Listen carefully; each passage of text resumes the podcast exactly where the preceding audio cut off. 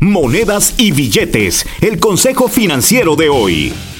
Consejos para salir de deudas. De acuerdo a los expertos, uno de estos consejos es concentrarse en aumentar su confianza. Cuando uno se queda sin empleo, cuando terminas la universidad y bueno, pues tienes esa búsqueda de trabajo y no consigues empleo, es normal que tu confianza baje, pero no permitas que eso sea lo que gane. Encuentra algún empleo, aunque sea de medio tiempo, que te ayudará a que la confianza resurja. También es importante ser agradecido de acuerdo a los expertos, aunque no lo pienses, pero el decir o anotar tres cosas buenas que te suceden cada día ayudarán a aumentar tu autoestima y así podrás ir pensando cómo podrás ir saliendo de tus deudas y verás que no todo es negativo.